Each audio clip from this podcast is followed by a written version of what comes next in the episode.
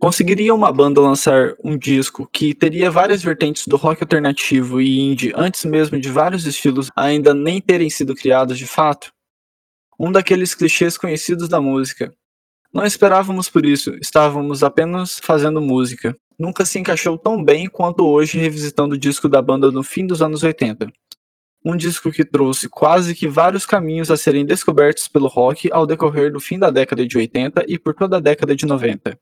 É o que iremos dissecar, um dos álbuns mais influentes daquela época.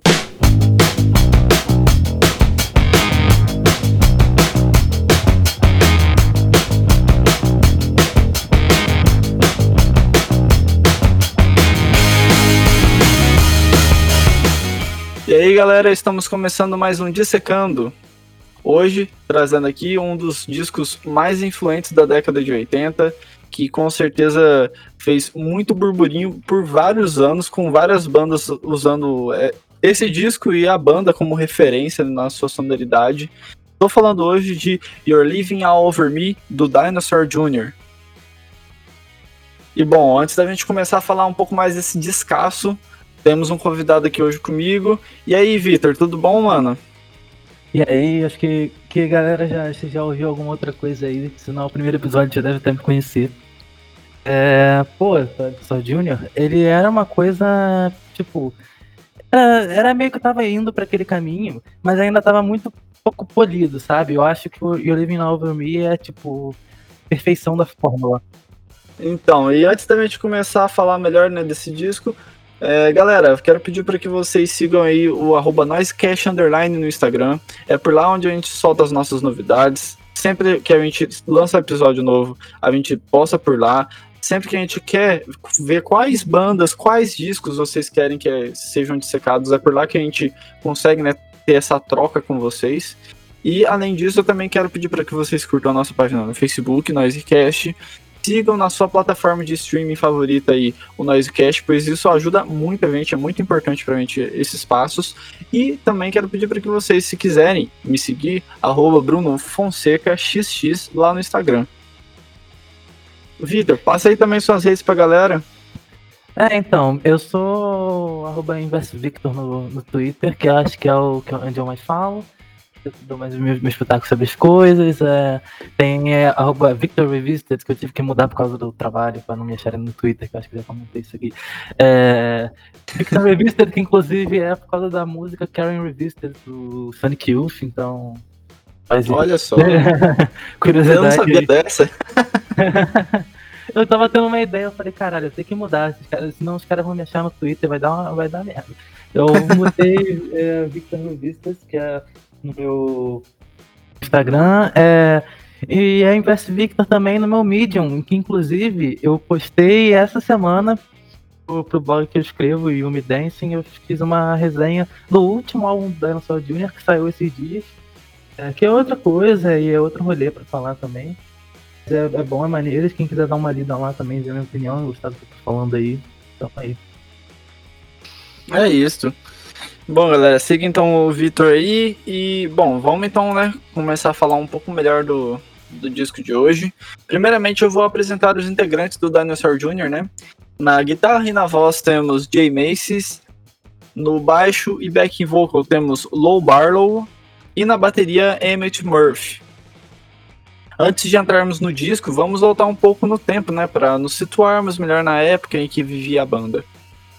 Em 85, a banda lançou seu primeiro disco, como a gente já até começou falando aqui, Dinosaur, quando a banda mesmo ainda continha o nome Dinosaur. Eles não se chamavam Dinosaur Jr. desde o início.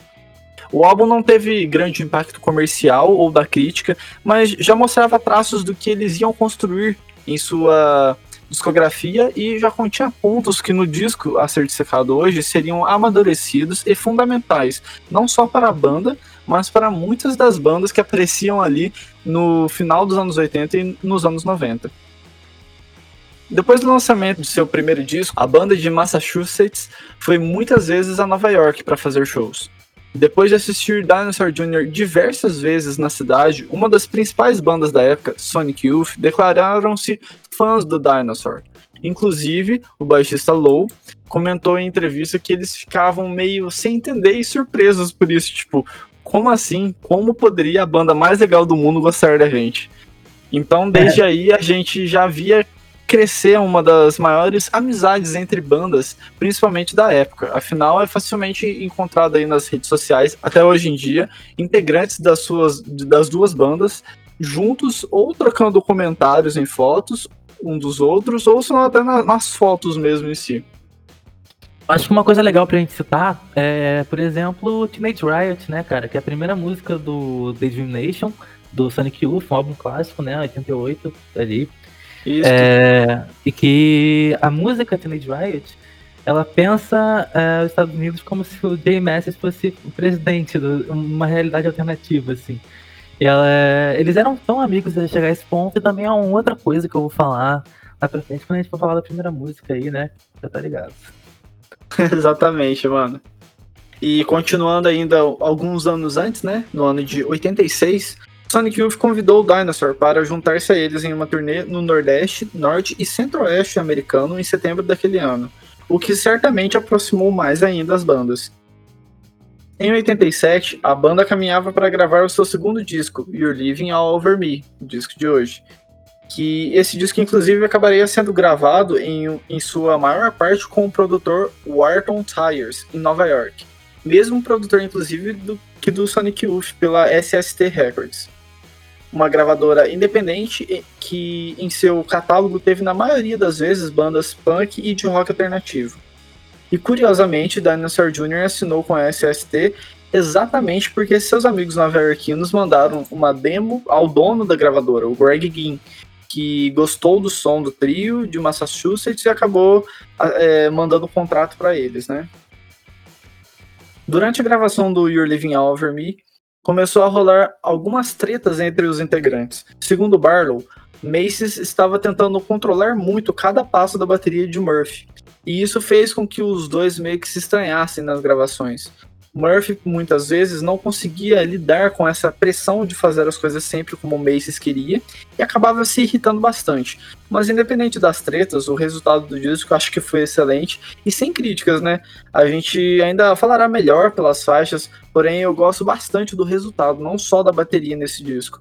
E é legal também de citar que o Barrel, inclusive, depois né, de algum tempo, começou a realmente tretar também com o Macy's. Então, meio que por mais que tava se encaixando muito bem as coisas no Dinosaur Jr., essa, esse início de treta do Dinosaur Jr. já, já tava aparente desde o seg do segundo disco da banda. Uhum. Tanto que a formação original do Dinosaur Jr. durou três álbuns. Se eu não me engano, foi até o Bug. Isso é, mesmo, foi até o disco de 88 próximo álbum também, que é muito bom, mas é. E aí depois, por exemplo, o Low foi fazer o Sibeiro, eu não sei falar o nome dessa banda. Mas, pô, é muito boa. Tem um álbum Bake se eu não me engano. E, pô, fantástico também. Então, cada um jogando suas ideias. Depois teve uma reunião, mas aí acho que isso aí é um tópico muito pra frente pra gente falar. Mas eles voltaram é, em 2007, se não me engano, com a, com a formação original, assim, e estão fazendo um álbum até hoje. Apesar de manterem, tipo assim, uma amizade meio por fazer música, sabe? Né, naquelas. Eles não, eles não, eles não se bicam direito ainda, mas eles estão fazendo música. Sim. Voltando um pouco aí, né, pro disco de hoje, é uma característica da banda que acho que nesse disco já ficou clara e diferenciou muito a banda das demais da época, é que o som do Dinosaur Jr. aqui já é bem pesado com o baixo e guitarra disputando a todo momento para ver quem é mais barulhento e presente. Uma bateria constante e que se destaca em momentos pontuais e de transição das faixas e tal, e que eu acho que fica bem bacana. E no meio disso tudo, a voz do Maces, que é um contraponto basicamente, porque é bem mais suave em muitos momentos e cantando de uma forma que mais acalma perante a massa sonora do Power Trio. E isso é realmente algo diferente de tudo naquela época. Mas acho que é uma das coisas mais legais, na real. Sim, real. com certeza. É um destaque maneiro. E o, pô, o Jay Macy's é um, é um, um cara que faz, sabe fazer melodia, sabe, também. É, porra, tem, tem muita música super pegajosa nesse álbum, assim, e eu, eu diria tem até músicas que assim, meio que já, já apontando por um caminho futuro de uma coisa até meio mais leve, assim, Sim. É, então, é que, é que nem aquele negócio, né? Como já é um, um, um disco um pouco mais bem trabalhado, em que eles já estão com as ideias um pouco mais organizadas na cabeça de cada um, acho que esse disco, lógico, essa parte mais calma um pouco menos, mas do que as outras, mas parece que realmente mostra um pouco mais o cada vertente que o Dinosaur Jr. acabaria trabalhando no futuro. Assim que a banda estava lançando seu segundo disco, uma banda hippie chamada The Dinosaur intimou judicialmente Dinosaur Jr. a mudar de nome, que na época era Dinosaur. E, então foi alterado o nome da banda para hoje o clássico nome Dinosaur Jr. E o disco You're Living All Over Me teve já em sua capa o nome da banda alterado com o Jr. escrito. Ainda com Dinosaur, eles mudaram depois. Um pouquinho. Sim, é, mas aí, tipo, acho que na, sei lá, na primeira prensagem ainda tava como Dinosaur, né? Mas depois começou já, esse, esse mesmo disco já começaram a, a vender como Dinosaur Jr. E o segundo disco então, da banda não teve nenhum single, mas um, fez um burburinho massa nessa cena nova-iorquina, americana ali, por conseguir ser original em muitos lados e, acima de tudo, bem único e completo, mesmo com apenas três integrantes. Esse disco surgiu como um farol que virava as costas para o fim dos anos 80 e passava a iluminar o que ficaria conhecido, enfim, como rock alternativo durante a década seguinte.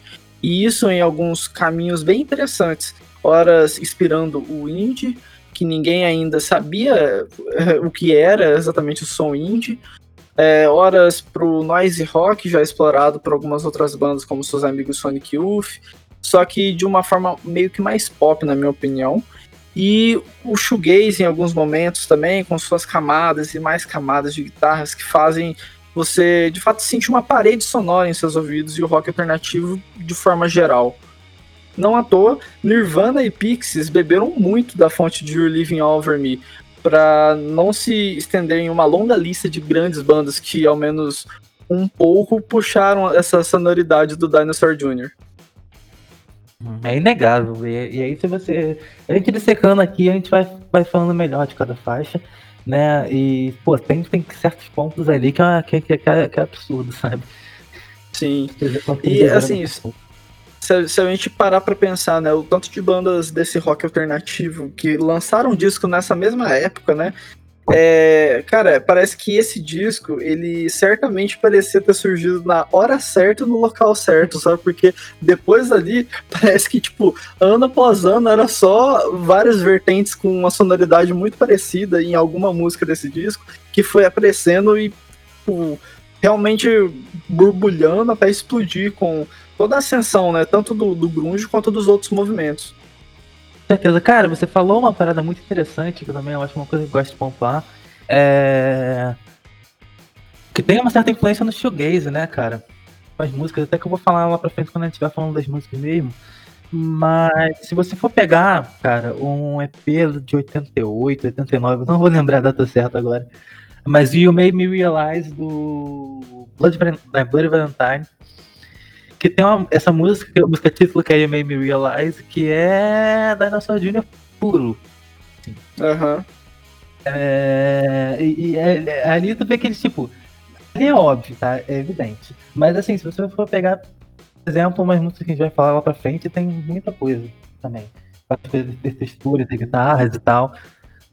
É, acho que na hora que a gente acabar chegando na, nessas faixas, a gente vai conseguir tipo, aprofundar um pouco melhor esse, esse assunto, né? E só um fato curioso, inclusive, é que, assim, anos depois, né, Kurt Cobain chamou o Jay Macy's duas vezes para entrar no Nirvana, cara. Só que ambas as vezes o Macy's recusou. Só que assim, é, para quem conhece um pouco mais o Dinosaur Jr. e a história né, da, da carreira da banda, eu, sinceramente, acho que seria interessante caso o Jay Macy's tivesse entrado, mas, cara, eu duvido que daria certo. Eu acho que se o povo já fica naquelas de tipo, ah, é porque o Kurt e o Dave Grohl estavam brigando no fim do Nirvana e que muito provavelmente o Dave Grohl seria expulso ou ele mesmo sairia da banda, cara, eu acho que o Macy's teria saído até antes do Inútero. É... Foda que o Nirvana acho que teria uma pegada um pouco mais rock pesado do que tinha. Acho que talvez teria uma pegada Bleach bem maior na, na sonoridade, se isso tivesse acontecido. Sim, com certeza, tipo, é, é, Gente, tipo, vamos lá, né? Quem entra numa banda tem as ideias ali, bota as ideias na, na mesa e vai juntando para tentar achar um meio termo. De certa forma, dependendo dos integrantes da banda, é sempre meio que uma briguinha de ego de quem que tá mais certo ali. E aí, porra, é muita cabeça pensante gigante naquele, no, no espaço, tá ligado? Sim, com certeza, mano. E bom, galera, agora vamos puxar um pouquinho para a parte, né, do da produção e da capa do disco, né? É, na parte da produção e engenharia acabou ficando pelo o Arton Tires, né, que eu já tinha citado antes. É, na engenharia também ainda ficou o Dave Pine. E falando um pouco melhor da capa do disco, é, é, é, até curioso, né? O Dinosaur Jr. é uma banda que normalmente gosta muito de colocar é, artes desenhadas e não fotos, né? Que normalmente tem muita banda faz. Se eu não me engano, o único álbum deles que é uma foto. Tem o álbum da colagem, que é o primeiro álbum deles é, tem uma colagem com várias coisas, com desenhos ali, as coisas e tal. É, mas o único álbum que é uma foto é o Green Mind, que é o primeiro álbum sem, sem os outros integrantes, que é o, que tava só o Jay Macy na banda. Se resta, todos os álbuns são, são, são desenhos, é. Sim, é, então. não, acho... não, não, não, não, não, não, não, não. Beyond também. Do, o álbum de reunião. Uma foto. O resto é tudo desenho. Ah, sim, verdade. Boa. e assim, na, na, capa né, do You're Living All Over Me é uma arte também desenhada e eu acho que é uma, uma capa que, cara, assim, as capas do Dinosaur Jr. normalmente já são esquisitinhas, né? Mas eu acho muito bonita essa, essa arte dele, principalmente pelo contraste de cores. Aquela parte que parece que é meio que duas pessoas, né? Uma meio que em cima da outra. É, em branco. Título, né? Oi? Tudo com título, né? Esse, desenho das duas pessoas. Sim, é. E esse, esse branco aí em cima vai ficando aquele verde clarinho, com o Dinosaur Jr. bem grande em roxo. Eu acho muito bonito, cara. E a arte, inclusive, foi foi feita pela Maura Jasper, que inclusive, né, no cantinho ali da, da capa do disco tá, tá a assinatura dela. Acho maneiro, sempre tem essa, essa interação de artistas da época ali com fazendo capas, sabe, para as bandas. Isso sempre foi uma. Como a gente já falou no, no Evol, que era. A gente fez isso do, do Evol, que quando. que a capa era uma, um frame de um filme Agora não vou lembrar qual era o filme, era o, o diretor. Mas é tipo, é a arte que estava sendo feita no, nos mesmos lugares ali. A galera se conectava, né? E aí, tipo, é sempre um divulgando o outro, é sempre essa coisa maneira. Sim, era, era exatamente uma cena rolando, né, mano? Bom, galera, então vamos partir agora, né, para a parte onde todo mundo mais gosta, que é o faixa faixa. E para começar o disco, Little Furry Things.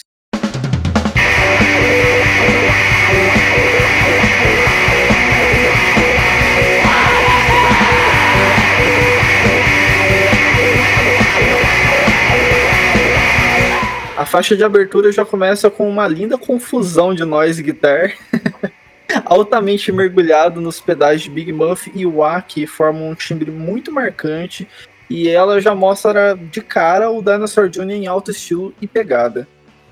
Ele já é. Eu, não diria tanto nessa ainda. Eu, eu, acho que tem uma mais lá pra frente que, que, mostra melhor isso, mas já começa a aparecer o que eu falei da questão do shoegaze, né? Acho que esse início é, já dá uma. Já dá uma. Já dá pra gente ver aonde vai esse álbum, né? Sim, cara, eu acho que pelas paredes sonoras que a, a, a guitarra do Jay Macy's acaba fazendo, meio que dá um pouco desse ar mesmo. É lógico, né, que tem música que acaba aparecendo mais, mas desde aí você já vê que, tipo, hum, interessante, realmente faz sentido essa parte do, do shoegaze começar a aparecer na, nas entrelinhas do Dinosaur Jr. É, e é muito doido, porque tipo, é uma porrada na cabeça, né? O álbum começa com uma porrada na cabeça, já começa gritaria, tu vai pensar, caralho, esse álbum vai ser punk, tá ligado? Vai ser um bagulho doido. E aí, e aí entra pro refrão. Que é, refrão é aquela coisa, pô, é, é, tipo, tem toda aquela barulheira e aquelas guitarras pesadas de guitarra continuam. Sim, de outra forma, mas elas continuam muito, muito marcadas ali. Mas é tipo, é tão melódico, sabe? Se você pega essa música e vê, sei lá, versões do DJ Macy's ou de cover no YouTube, assim, Little Furry Things, no violão, fica uma música tão bonitinha assim, no violão, sabe? Uhum. Tão, tão legal. É, e é sempre esse contraste esse, entre, entre o pesadão e a, é aquela melodia tão fofinha, aquela coisa tão, tão, tão, legal, tão especial que o Dana Sordina faz. O, essa música pra mim faz o, o que o Dana Sordina faz de melhor, tá, tá, tá, tá nela.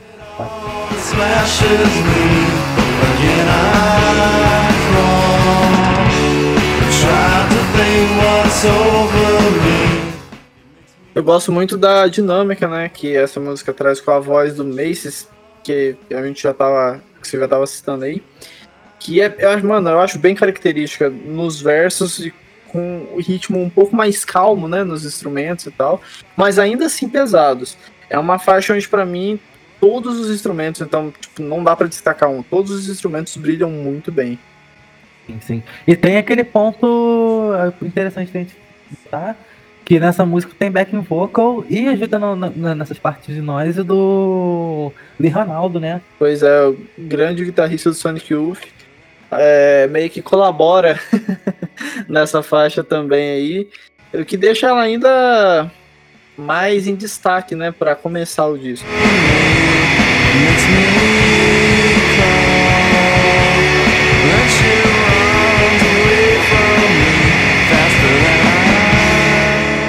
E a gente vai para a segunda faixa, que é Cracked.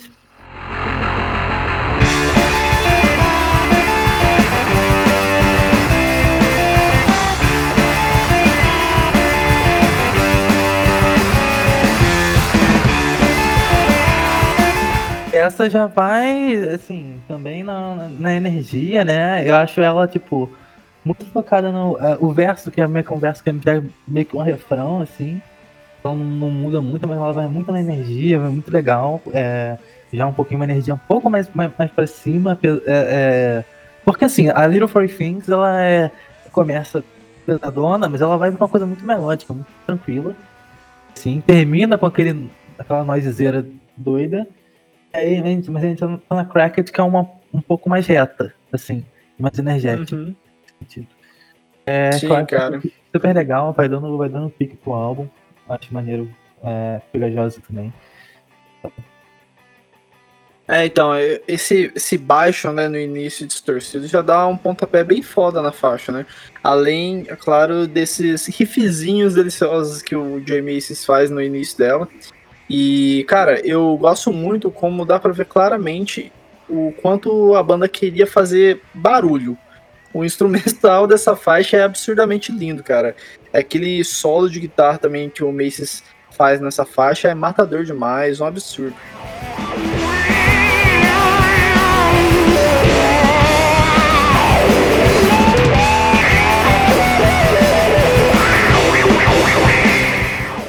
Já, já é meio que a amostra, né, do que do que o Macy's faz, de, disso de, de solar o tempo inteiro, né? O cara é uma máquina, não. Pois é. E assim, eu, eu tenho uma impressão com o Dinosaur Jr., que é uma coisa muito diferente que eu tenho de todas as outras bandas de rock. Todas, assim, quase sem exceção. Porque para mim, chega num ponto em que o solo de guitarra é uma coisa saturada. Eu não sei para você, Bruno. Isso aqui é um ponto polêmico, eu acho que eu vou botar aqui. é, essa coisa do, do solo de guitarra ser uma parte que o, que, o, que o, cara vai lá na frente e começa a solar e se achar o, o, o foda e botar aquela parte. De vez em quando, muitas vezes não. Muita banda hoje em dia não usa solo, sabe? Porque é uma parada que pra mim, assim, já, já meio que saturou sempre uma parte, sempre uma parte dedicada para aquilo e faz aquilo ali e volta para música, sei lá. Eu acho que o, Dinosaur Jr. sabe incorporar muito bem essas partes de solo, elas sempre estão em algumas partes já da música ali. É, quando, e quando eles destacam também, eu acho que é muito natural, sabe? É muito diferente. Eu gosto muito de, de, de como eles sabem introduzir essa coisa do solo de uma forma mais natural a música. Né? Sim, é, assim, em partes eu, eu até concordo, porque assim, eu sou um cara que eu gosto de, de, vários estilos diferentes do rock, mas eu nunca achei necessário solo de guitarra. É, tem alguns solos de algumas bandas que eu acho que encaixam muito bem e tal, e tem bandas que quase todas as músicas têm solo. E o problema não, não está em ter o solo, mas sim dele fazer sentido ou dele ser realmente necessário na música. Então, tipo, acho que tem bandas que acabam fazendo mais de uma forma que acaba sendo chato. Tem banda que, sei lá, deve ter, tipo, de 20 músicas, 15 tem solos. Eu acho meio exagerado. Eu acho muito mais legal quando é, tipo, uma banda que tem 20 músicas e tem, tipo, uns 10 solos. Já é bem menos, porque realmente eu não acho tão necessário, assim, nas músicas. O Dinosaur Jr. ele tem muitas músicas solos de guitarra, só que realmente os solos de guitarra normalmente do, do Dinosaur Jr. encaixam muito bem, até porque eles às vezes fazem até uma transição no, no estilo do ritmo da música, tá ligado? Mas. Uma coisa muito, muito, muito engraçada, cara, é que hoje em dia. É, é, é, e aí é uma percepção que eu venho tenho visto de algumas coisas, de alguns lugares que eu acesso e discussões que eu vejo, quando uma banda começa a botar muito, muito solo de, de rock, é, já até começa a puxar, falar que, que a banda tem influência de glam rock, tá ligado? Ali dos anos 80. Eu vi alguns exemplos, assim, com coisas recentes. Só que, cara, o, o Dinosaur bota isso de uma forma tão diferente eu acho que não tem nada a ver. Tipo, o, o Dinosaur Jr., ele também é de um movimento, ele com certeza é o pai do, de um movimento. De um, de, de, um gênero, não é bem um gênero, mas é uma forma assim que, que as pessoas costumam descrever o tipo de música que eles fazem, por exemplo. E é o tal do Slacker Rock. Cara, não sei se tá ligado disso. É, Slacker Rock, que é essa coisa meio. Sabe, é, é de, de jovem que anda de skate é, é tipo um skate rock. É, é, mais ou menos isso. Essa coisa meio juvenil, que esse vocal, essa coisa meio, meio preguiçosa, assim, meio sem. sem uma, muito uma pre pretensão ali, tá ligado? Sim. Não, então, o Mas, ninguém, ele sempre ninguém... representou muito bem essa parte, né, do, assim, eu conhecia mais como skate rock, né, eu, eu não sei exatamente explicar a sonoridade, mas é basicamente essas bandas que flertam um pouco mais com a galera que anda de skate que gosta de rock. Daí, e assim, a, a, ainda né, falando sobre essa parte de solo de guitarra, é uma coisa que acabou sendo tão marcada por, por essas bandas oitentistas de glam rock, hard rock da vida, que acaba tendo essa essa mística né, em cima do solo de guitarra ser mais para essas bandas. Até porque se a gente pega bandas do meio mais alternativo, seja punk, post-punk, rock alternativo, indie rock e tudo mais, o solo nunca é uma prioridade das músicas. Ele aparece às vezes e não dura mais do que 15, 30 segundos, coisa que é muito mais comum no heavy metal e no, no glam rock. Mas aí eu acho que essa, esse é um, é um gancho, porque a próxima música eu tenho Aí a gente pode falar, falar um pouco melhor dessa coisa do. Da, da, do que eu diria que é a vez que o, que o Dinosaur Jr. chegou mais perto do metal, assim. Sim, pois é. E só antes da gente acabar, queria só destacar por último que, é, beleza, a gente falou bastante de guitarra agora, mas eu acho que nessa música é, o baixo e a bateria são absurdamente lindos. Por mais que eles não tenham tipo, um grande destaque, é uma faixa que dá para ver o tanto que o, tanto o Barrow quanto o Murphy tocam muito bem no, no Dinosaur Jr. Hum. É, cara, aquilo ali, a formação ali é a formação dos sonhos, né, cara? Os caras são. Vamos lá. Era, acredito que talvez seja era o melhor momento da banda, com mesmo com um pouquinho de treta na cena, acho que ali foi o momento melhor, assim, para traduzir o momento e as músicas do Dinosaur Jr.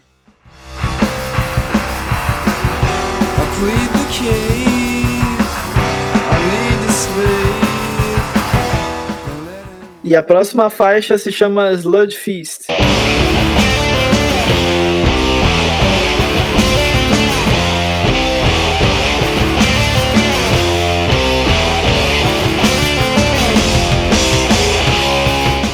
Com um riff monstruoso, próximo até do heavy metal.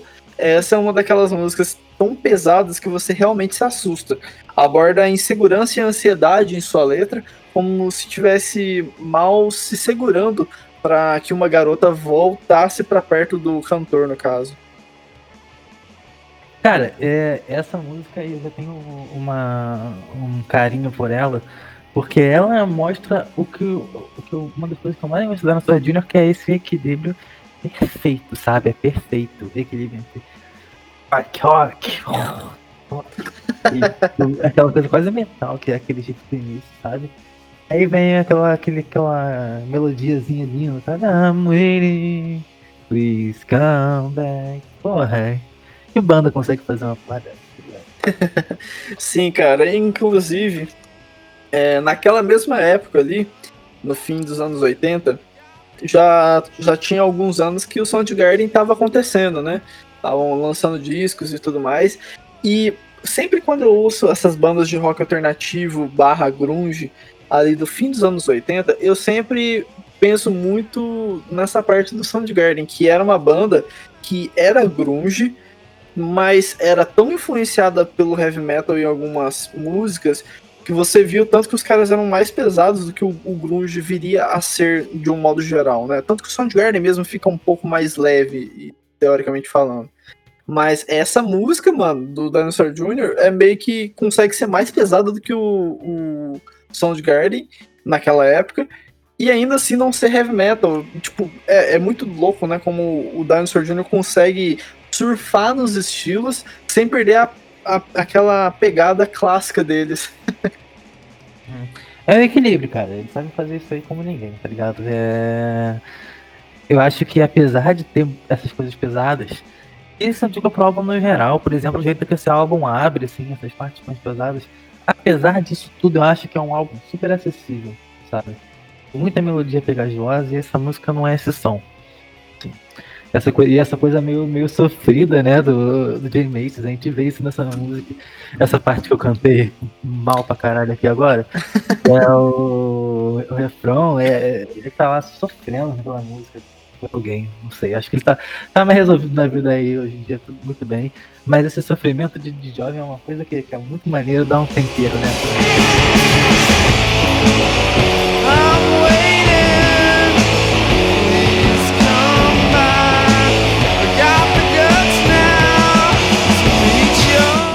Cara. É meio que parece que ele vivia é, em uma vida cheia de desilusões amorosas e tudo mais, né? O que combina bastante com o as músicas e as letras desse disco e de outros também, enfim. Acho que ele conseguia transparecer isso muito bem, sendo vida real dele ou apenas invenções que ele acabava escrevendo, né? Quem nunca, né, amigo? Pois é. Quem nunca? E essa música é difícil não citar o quanto o Macy se destaca com seus riffs e solos alucinantes, mas os pratos da bateria nessa faixa do Murphy são catastroficamente lindos demais. E é doido demais como a música do nada vira novamente naquela parte final, quase que sendo um lado B da própria faixa, né, mano? Muito disso tem de tipo faixas vão, vão, elas vão indo de uma forma muito natural. É um bagulho invejável, tá ligado? É fazer muita jam pra poder chegar nesse, nesse sentido. Eu não, não consigo conceber que essa porra é, é composição mesmo ali. Devem, devem sentir, deve tá, ter uma sinergia, tá ligado, no estúdio, para chegar essas fases para fazer essas coisas que são tão, tipo, a música tá indo para um lado, você não estranha que ela tá indo para outro, sabe?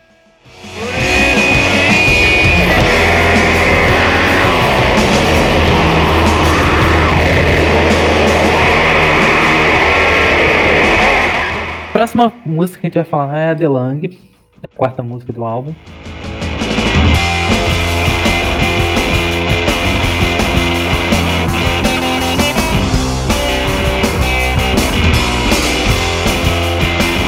Aí essa música pra mim continua, continua nesse piquezinho meio cracked ali também. É, é uma música um pouco mais, mais assim, um pouco mais leve, vai é, do, que, do que apesar de todas as outras terem suas partes leves, suas partes melódicas. Ela tem, mas ela tem essa energiazinha meio até. Não sei, de, de bandas mais assim, tipo Beat Spill, não sei se a galera que conhece Beat Spill também, que é uma outra banda também, que aí su, sugiro, já bota aqui minha sugestão pro futuro aí, né? A gente pode Beat Spill também. Pra falar de, de, de rock alternativo e tal. É, é mais leve, ela é mais, mais brincalhona, assim. E uma coisa que eu gosto muito de destacar nessa é, é o final dela que é, é a outra música que eu também queria falar sobre a questão do shoegaze. Porque ela vai, ela vai botando ali um, um fazendo uns, uns é, wall of noise ali, né? É que ela, que ela vai indo e ela fica numa, numa atmosfera que, tipo, dá pra ver, né? Alguns, algumas coisas, pontuar algumas coisas ali que a gente puxa pro futuro do shoegaze, assim, dá pra ver que, que, de onde que vem. Essa é uma música que eu considero mais simples, que na letra contém apenas duas frases, né, durante toda a faixa, que eu acho bacana de se destacar, que é basicamente Nowhere to Collapse the Lung, Breves Adulting Everyone. E é uma faixa que eu gosto bastante. Essa guitarra é bem gostosinha e me lembra até o início de algumas bandas que futuramente chamariam muita atenção no mundo, mas que não são do shoegaze. Para mim, acho que ela também lembra um pouco do que seria o Green Day nos dois primeiros discos e o Nirvana na parte mais instrumental, no caso dessa faixa. Uhum. Ah, com certeza. Também consigo ver.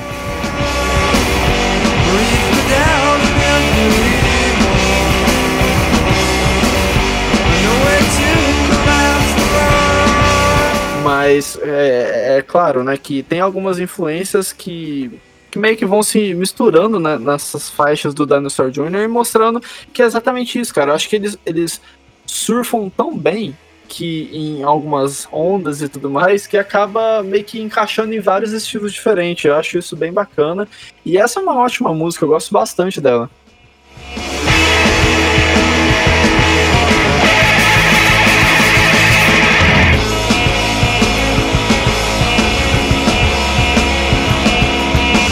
E agora, partindo para a quinta música do disco, Raisins.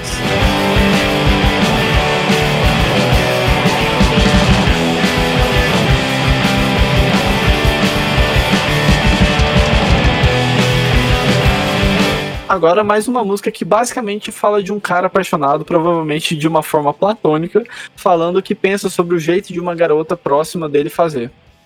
Essa é uma é... música bem gostosinha e de uma, uma, de muita energia. Eu gosto muito daquele trecho, inclusive, do refrão, que acho que talvez é uma das partes que mais me marcou assim do disco, que o Macy's basicamente canta I'll be down, I'll be around. Mano, esse trecho é muito marcante para mim, cara.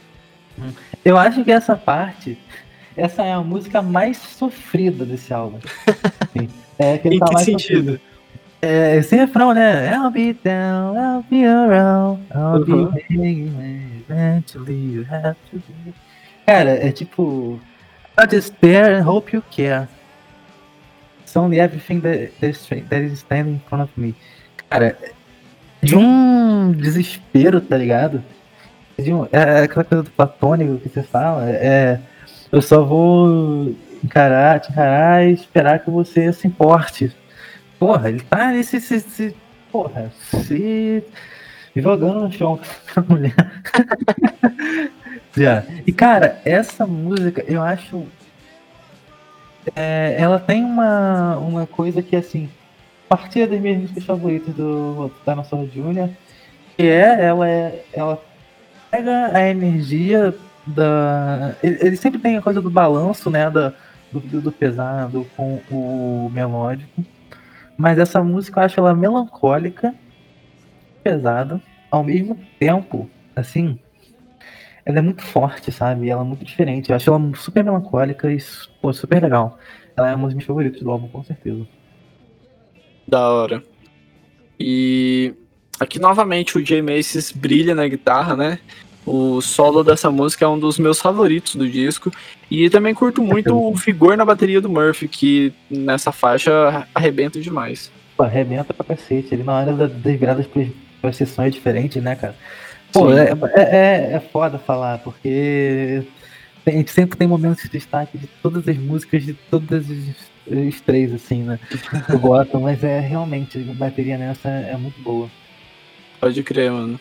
Sensacional. Eu, essa, essa música é demais, cara. Essa, porra. essa música me foi absolutamente.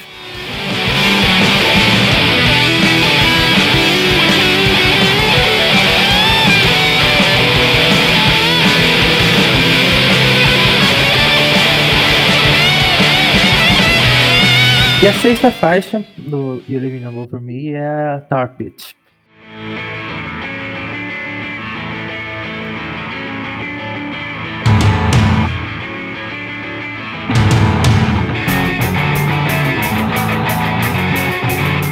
Que também é melancólica, assim, eu acho ela mais lenta, um pouco, e, assim, ela mostra um outro lado da banda também, eu acho, acho que ela vai, ela, ela caminha no clima, ali, de uma forma maneira. Gosto. Sim, então. Essa, essa, como ela se encaixa no, no álbum, ela vai levando com uma coisa, ela continua meio que os temas ali do, da Raisins, e ela, tipo, é, ela também é, eu acho ela um pouco mais calma, assim, mais, mais tranquila. Apesar de, claro, suas partes, como sempre. então, eu já acho que essa sim é uma faixa que dá pra ver que ela é bem meio shoegaze da vida, sabe? Que inclusive eu gosto muito. Certamente essa deve ser uma das faixas favoritas do Kevin Shields, do My Bloody Valentine. É, que inclusive, assim, a gente já citou aí, né, durante o programa, que My Bloody Valentine tem uma, uma influência, uma influência ali meio que carregada do Dinosaur Jr. E acho que, assim, ele, o Kevin Schultz já até falou em entrevistas que, que gostava muito do Dinosaur Jr. e tal. E acho que um pouco das referências que ele usou para criar a sonoridade do My Bloody Valentine pode ter vindo dessas, dessas músicas e talvez até mais dessa Tarpit, na minha opinião. Pro, pra sonoridade do My Bloody Valentine. E aí você vê de novo, né? Tipo, mais uma música em que a gente gosta, tem vários momentos diferentes e tudo mais, mas que certamente influenciaram mais outras bandas a criarem sua própria sonoridade. Eu, eu gosto dela também, que é uma coisa assim muito boa nesse álbum, é porque cada música, apesar de estar tá seguindo o mesmo gênero e a mesma linha, são músicas muito destacadas, assim, sabe? Eu acho que esse álbum eu não tem como confundir uma música com outra.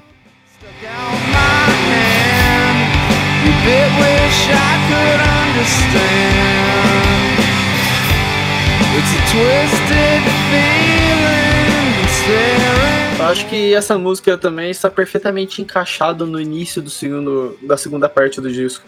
Dando aquela vibe gostosa no meio de meio de disco, sabe? Eu acho que isso é muito característico. Por mais que o disco, cada, cada faixa tenha uma, uma pegada diferente da outra em si, essa faixa, quando eu ouço ela, eu sempre falo, cara, ela, acho que ela é realmente aquela música perfeita pro meio de disco de uma banda. sim, sim. É, nessa questão, eu acho que, que de, de, de, flow desse álbum, assim, né, da, do jeito que ele segue ali, eu acho isso genial, cara. É, também concordo com essa parada do meio, e aí, tipo, ele tá indo por emoções ali, e, e cada música tem um pouquinho da, da, da que precede e um pouquinho da que vem depois, sabe? É, é, é, é, perfeito. Acho que é um ótimo exemplo de, de como estruturar um álbum também.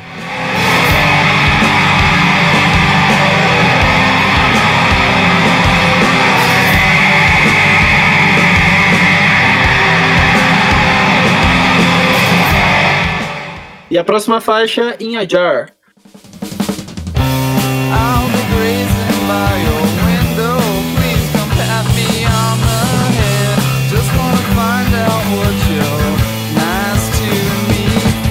um baixo muito bem destacado por Barlow, inicia essa que é uma das minhas favoritas do disco. Um pouco mais leve que quase todas do disco, ela mostra para mim muito bem um pouco do indie. Tem uma pegada na medida do radiofônico, mas com aquela com aquele lado esquisitinho do indie que não se encaixa tão bem assim. Cara, é, ela é mais pop, né? Ela é, é um pouco mais assim divertida, ela tem já não tem mais tanto riffzão de guitarra, ela tem muito destaque mais para essa melodia, que é maravilhosa, já cansei de ouvir essa música no repeat, assim. Ela é, ela é super pegajosa, mostra é, como o James é um, um gênio de, nessa questão de, de melodia, de fazer melodias pegajosas, esse tipo de coisa. E em questão de, de, de letra também, mostra essa, quase essa nessa música mostra muito da, uma submissão ali, né? Esse, pô, esse maluco pode ser feito de, de gato sapato ali das mulheres. é, é Quem nunca se sentiu assim quando, né? Pois é. E, cara, esse refrão, né, da, da Inhajar, pra mim, soa tão bem e tão gostosinho uh, que quando fica só os instrumentos depois, né, tocando, fica tão perfeitinho. Cara, eu acho essa música, tipo, muito bem feita, sabe? Cada momento dela eu acho muito marcante para mim. É uma daquelas músicas também que eu ouvi no repeat, sabe? Que é aquelas poucas faixas que a gente sempre fala, cara, vou ouvir só mais uma vez, porque ela tem uma vibe tão gostosa que a gente precisa ouvir de novo para conseguir realmente aproveitar ela.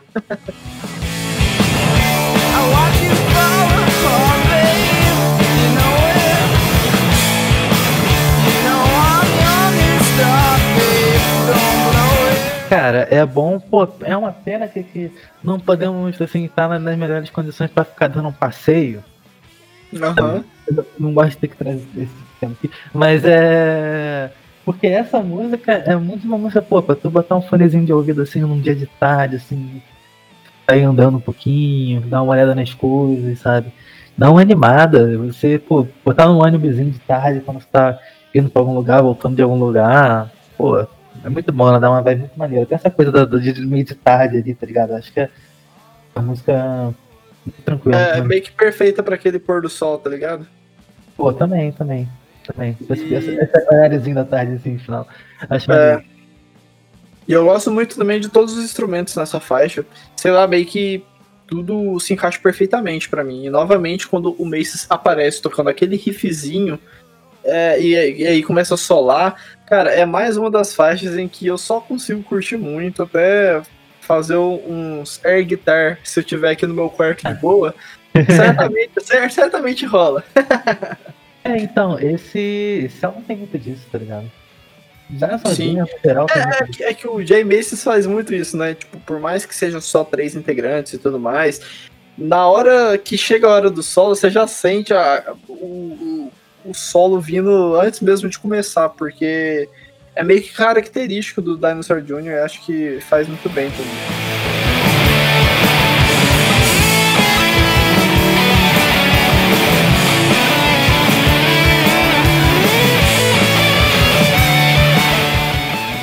É, então, ela é energética, sabe? Ela é, é, como eu disse, é divertida. Então, tipo, e ela te traz pra essas coisas e você já vai, quando acontecer, sabe que ela tá vindo, tu, tu, tu, tu, vai, tu sente aquele negócio, tu sente energia, e tu sente até, tu, tu, de vez em quando, essa música eu acho que é, ela até tem um pouco daquele negócio que teve um meme na internet há um tempo atrás que era que botaram com um monte de, de, de, de música, que era aquela imagem do parquinho lá do cemitério.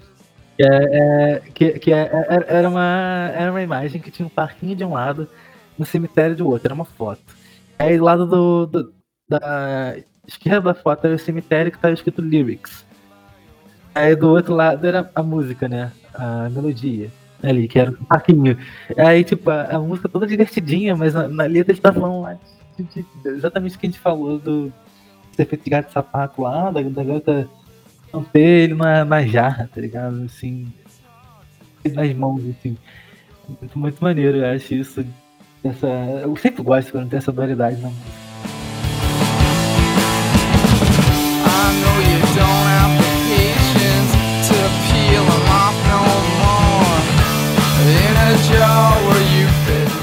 A penúltima faixa do álbum é Lose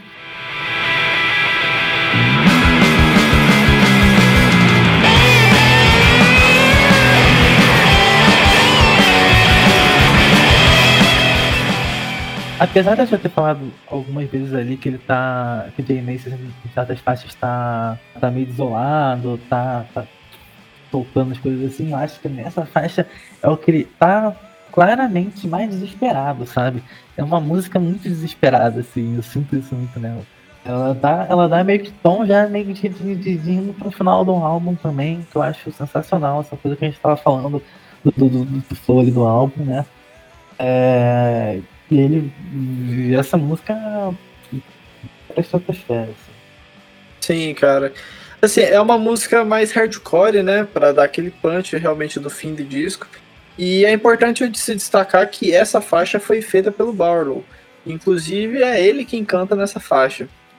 Eu gosto muito dos instrumentais dela, acho que tem uma dinâmica muito boa. E a dissonância que os instrumentos de cordas fazem aqui são sensacionais. Curiosamente, eu acho que essa é, é a faixa em que o baixo fica mais presente no disco. Não à toa é o Barlow, né? O dono da, fa da faixa de fato.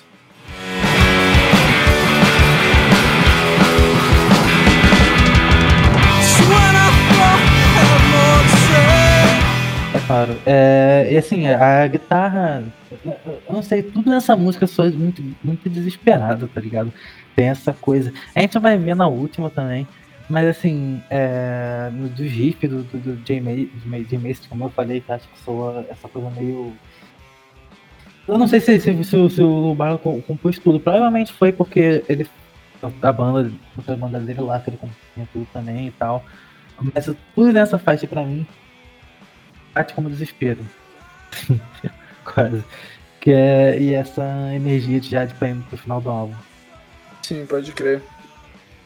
E um outro destaque que eu faço é na letra. É um trecho no fim onde ele, o Barlow, no caso, canta basicamente uma tradução livre aí.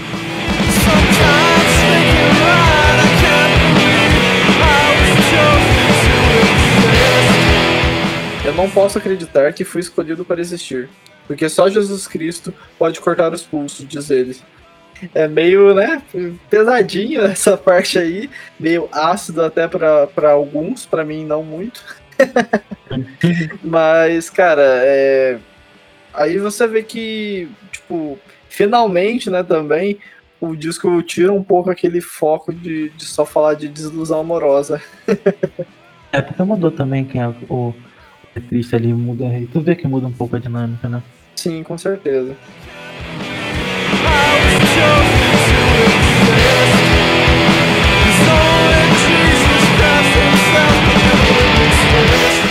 E agora a penúltima faixa do disco, ou última, o gosto de quem quiser, né?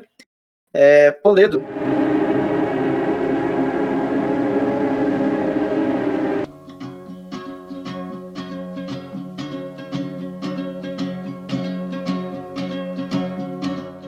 Barlow também é o dono dessa faixa, que inclusive é pra lá de esquisita e tensa, o que sinceramente eu gosto.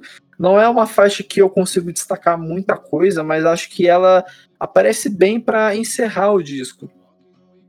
Ela é super experimental, né, cara? Tipo, é, e faz uma coisa que raramente tem em álbum do Dinosaur Jr. Ele sai completamente da fórmula ali, né? É, me dá vontade até de, de, de poxa, que, eu, que, que eles fizessem mais umas coisas nesse sentido, assim. É, e acho que ia ser interessante. É, é, seria interessante ter um, uma outra faixa a mais nessa pegada, até para ver para que caminho eles poderiam seguir, né? é, eu acho super legal essa faixa, tipo, ela é. E nela, cara, é... de todas as faixas que a gente vai falando dessa coisa da de, de influência, né, do deles pro, pro, pro, pros é, nessa faixa especificamente, eu acho que é onde eu mais sinto que Nirvana puxou. Hum. Sabe, nas músicas mais. Mais desse, desse estilo também, mais acústicas, assim, mais. Simplesmente, né? Vamos lá. Entendi. É, então, essa é até engraçado, né? Essa, essa primeira parte da música é meio folk, mas depois as coisas vão ficando meio assombradas, barulhentas de um jeito esquisito, pra do nada ficar calmo. Só que mais estranho também. E no fim rola alguma ambiência, né? Que eles deixam tocando ali por quase dois minutos. Enfim, esquisitão, mas bom demais para ser exatamente assim. Por ser exatamente assim. Hum, é, nós, né? Esperando o quê também. Então, esse, esse álbum não, não chegou dizer exatamente que era noise rock, mas ele. É, eu, eu, eu, muita gente cita né, esse álbum como um dos grandes noise rock, então Nada tão difícil assim de falar. Mas é. Essa é uma faixa das que, das que mostram. E ela é a mais diferentona, com certeza. É, cara, é que assim, eu, eu acho que o noise rock em si tem exemplos maiores, mas tem alguns momentos do, desse disco que eu acho que se encaixa bem nessa parte também. Sim, sim. Mas é, Erika, eu tô falando de tipo, quando nem se pensava direito nesse, nesse gênero, tá ligado? Então, os pioneiros ali a, a, usar essas, essas coisas. Não pioneiros, pioneiros, porque são um movimento que a gente já vinha vendo já de, de, de bastante tempo. Mas tá ali na época, sabe?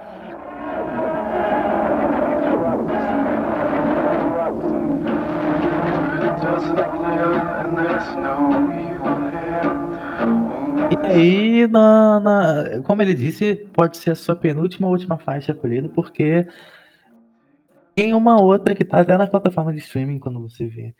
É, que é um cover. Ficou muito famoso. Eu acho que é a, faixa mais famosa do, do disco que eu não tô vendo lugares. Que é um cover de Just Like Heaven.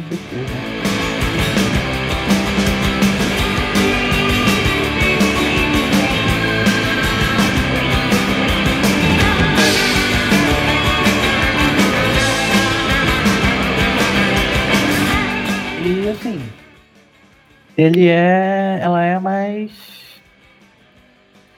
Como é que eu vou dizer? Muito mais é, no ataque, assim. Ela vai muito mais na, na energia do Dinosaur Jr. deles mesmo. Assim, eles pegaram, fizeram cover naquela coisa do. Vamos fazer essa música virar nossa. Assim. Um cover simulando o que, que, que a banda já tinha feito, né? O original já tinha feito. Aí, tipo, ela vai na, naquela, naquela mesma energia de outras faixas desse álbum. Entanto, que ela é, assim, no mesmo ano que saiu essa. É, Kiss Me, Kiss Me, Kiss Me, que é um álbum que tem This Like Heaven The Cure. Foi o mesmo ano que saiu é, You Live Over Me, assim, essa música é da mesma época ali, apesar dela não estar tá originalmente no álbum, ela só foi colocada depois, mas ela é da mesma época, esse cover é da mesma época. É, e o próprio, próprio Robert Smith, né, cara, ele já reconheceu esse cover como um cover favorito dele de qualquer música do The Cure. E fala que até inspira ele a fazer as lives do Disease Like Heaven depois que, que eles ouviram esse cover. Eles fazem uma versão mais energética, assim, pensando no, no que eles ouviram da, da, da versão do Dinosaur Jr. Tu vê a influência. Aham. Uhum. Cara, é, então, você basicamente falou tudo que eu, que eu penso, assim, da, da Just Like Heaven. É... é inegável que é um grande clássico do The Cure e tal, mas, cara, eu acho que funciona muito bem pelo Dinosaur Jr. também. É quase tão boa quanto a original, e eu acho muito legal o timbre de guitarra com vários efeitos que essa faixa o Jay Macy's conseguiu trazer, né, e me agrada bastante. Não à toa tem até bastante quantia de vídeos no YouTube mesmo que você vê os caras tocando tanto antigamente quanto hoje em dia essa faixa. E, pô, é, pra mim é uma grande música, não tem jeito. É, sendo a que encerra o disco ou não, é um ótimo cover do Dinosaur Jr. É, eu não sei se ela se encaixaria ali depois da, da, da, última música já, porque aquela música ali tem muita cara de closer, né? Muita cara de final de álbum. E aí botar essa música, não sei se, se, ela, se, ela, se ela perturba um pouco o, o, flow tão bom que a gente tá falando do, do, álbum. Então eu meio que considero ela como uma faixa bônus, sabe? Uhum. Mas, é, mas é muito boa de qualquer forma.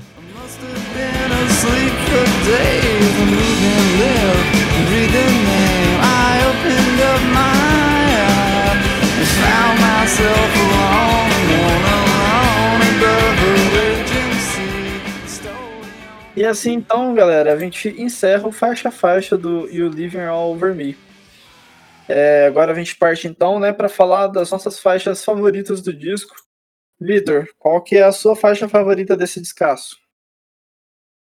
Isso é uma dor no coração, maluco, que eu tô pensando desde que eu entrei aqui pra, pra gente falar. Eu fico muito entre duas faixas. É, mas eu acho que no final, cara, eu escolho Little Free Things.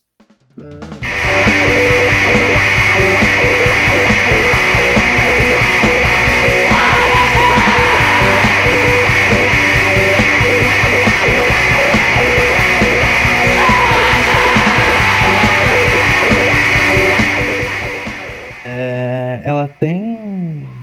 Ela chega com o pé na porta de um jeito tão. Eu, a outra que eu botaria aí no segundo lugar que eu vou ter que falar, não dá, que é a, a Raisins, né? Eu fico entre essas duas, assim. Raisins ou Little Free Things, que são, tipo, tipo, a, mas a Little Free Things, específico que eu acho que eu boto em primeiro lugar, ela bota a marca, sabe? Acho que ali você conhece, é uma parte de abertura tão boa, que acho que é ali que você conhece realmente de verdade Dinosaur Jr. É, em todas as suas nuances, em todas as suas formas, ela tem uma melodia inegável. É, ela é, pra, pra, mim, é sensacional. A forma como ela alterna com, com, com, com, as partes pesadas, com as partes leves e mostra uma das melhores melodias do. Mas se não a melhor, aí eu. Vamos poder pra frente. É, eu acho que essa música é perfeita, do início ao fim. Sim, cara, é uma ótima faixa, de fato. É, mas assim, a minha é um pouco diferente dessas que você acabou citando. É, a minha faixa favorita desse disco, eu também fiquei em dúvida, né, para começar. Também fiquei em dúvida de algumas faixas e tal, mas não tem como. Acho que a In a Jar é a minha faixa favorita. Acho que. É em terceiro pra mim. Ah, aí, ó.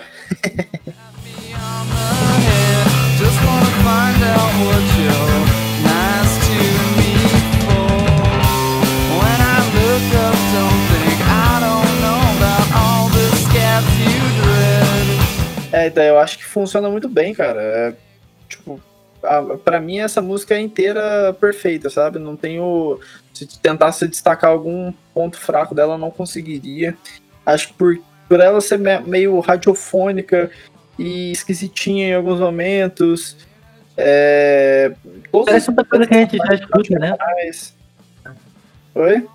Parece tanto muitas coisas que a gente já escuta também, assim. Sim, é. E assim, eu também gosto muito de The Lang, eu gosto muito do, do Little Fur Things, mas acho que ela tem alguma, tem alguma coisa nela realmente que me, acaba me agradando mais e eu acabo selecionando ela como a minha favorita. Boa, boa, ótima escolha também. E bom, galera, agora puxando para a parte onde a gente fala da, da nota do disco, gostaria apenas né, de se destacar um pouco antes de dar nota que esse foi um disco fundamental na cena alternativa do rock de modo geral. Se vocês repararam aí, a gente citou em vários momentos momentos em que a, as músicas lembram mais do shoegaze, lembram mais do noise rock, vai mais pro indie, vai pro rock alternativo e etc. E acho que isso só, só realmente tem a prova se, se vocês vão escutar as bandas que acabaram ficando famosas naquela época, em cada um dos discos. É facilmente destacável cada uma das bandas que tem um, um, um ponto ali que é parecido ou que realmente foi inspirado e tudo mais. E acho que, como eu disse no início né, do desse Dissecando, esse disco parecia que apareceu no momento certo, na hora certa, no lugar certo. E não tem como. Todas as faixas é, tem que se destacar cada um dos instrumentos, é, a forma como o Jay Macy's consegue catalisar a forma de cantar dele, mais calma, meio suave, sei lá como exatamente destacar ela, mas com, com aquela parte completamente diferente né, da massa sonora que o Dinosaur Jr. traz, com todos aqueles solos, aquele noise, baixa bateria estralando acho que tudo isso faz o, o You Living All Over Me ser um álbum bem único, não só pelas influências, mas sim pela sonoridade que ele traz em si. então, por conta de tudo isso que a gente já citou no faixa a faixa, agora que eu estou citando novamente, a nota do Noisecast para You Living All Over Me é de 9.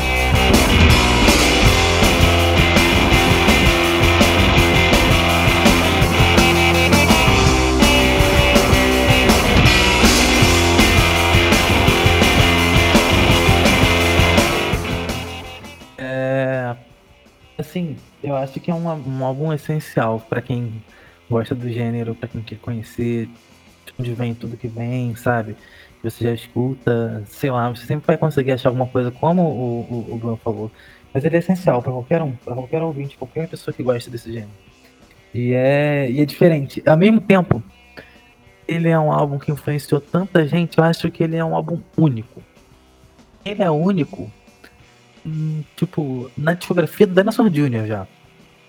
Acho que apesar dos álbuns terem músicas que tipo só seguem essa sonoridade, fazem outras coisas com elas, é, esse álbum ele tem uma coisa única. Eu acho que ele nele eles conseguiram o equilíbrio perfeito de tudo que a banda representa. É boa, mano. Eu também acho que traz bem isso mesmo. E bom, galera, assim se encerra então esse dissecando do You Living All Over Me. Valeu demais, Victor, por fazer esse dissecando. Acho que a galera que gosta aí de uns noise realmente vai curtir bastante esse episódio.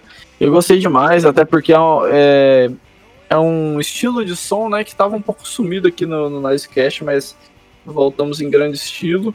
E valeu demais por ter participado. Você com certeza deixou o episódio ainda melhor, mano.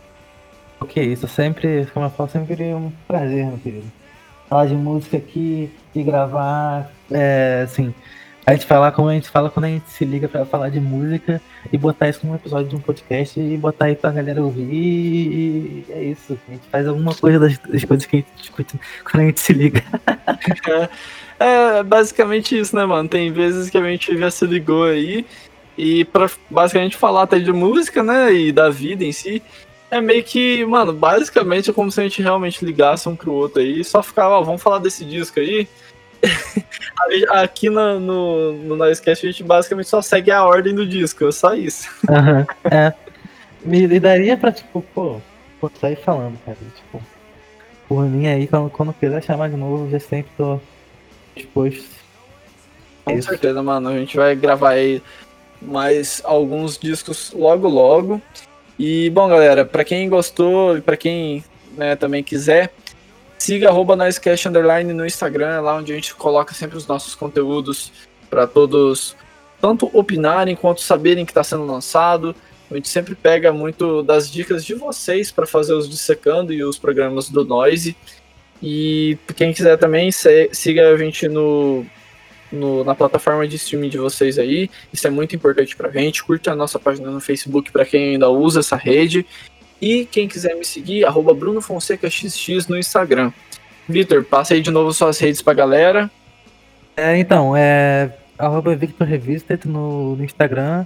E ali tem, eu tenho o link já pro meu Medium que tem o texto que eu falei do último álbum da Dinosaur Jr. Vou falar Vou, vou, fazer uma review agora, hoje, assim, ou amanhã aqui, que já deve ter sido postado semana que vem, que vai ser do, do novo álbum Real Blood. É, vou falar muito bem não, mas é parte da, dessa vida de ter que escrever texto.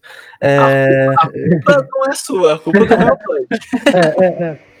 É, e também vou falar de outras coisas, vou sempre estar postando aí umas coisas que eu gosto de, de bandas que estão vindo aí. É, um outro spoiler também que na outra semana eu peguei o álbum do Squid pra, pra falar, que é uma banda de post-punk que tá. Só um álbum esses dias que tá. Que pariu, não sei nem como, como começar a falar. É, enfim, eu vou escrevendo coisas sempre tipo, também no, no, no Twitter, arroba Inverso Victor. Dando meu espetáculo. Agora acabou o BBB, porque eu só falava de BBB. Agora vou voltar a falar de música, tá ligado? E é isso. É, é isso, acho que isso é tudo. É isso, e eu posso falar em nome da, das pessoas que estão gravando aqui o Noisecast hoje que o Gilberto sempre será o nosso campeão. Isso, isso, exatamente. e é isso, galera. Até o fim. e assim a gente termina então mais um Dissecando. Espero que vocês tenham gostado. Logo a gente está de volta com mais um programa aí para vocês.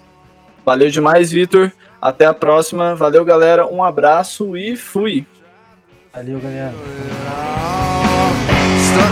and pull real hard, get stretching.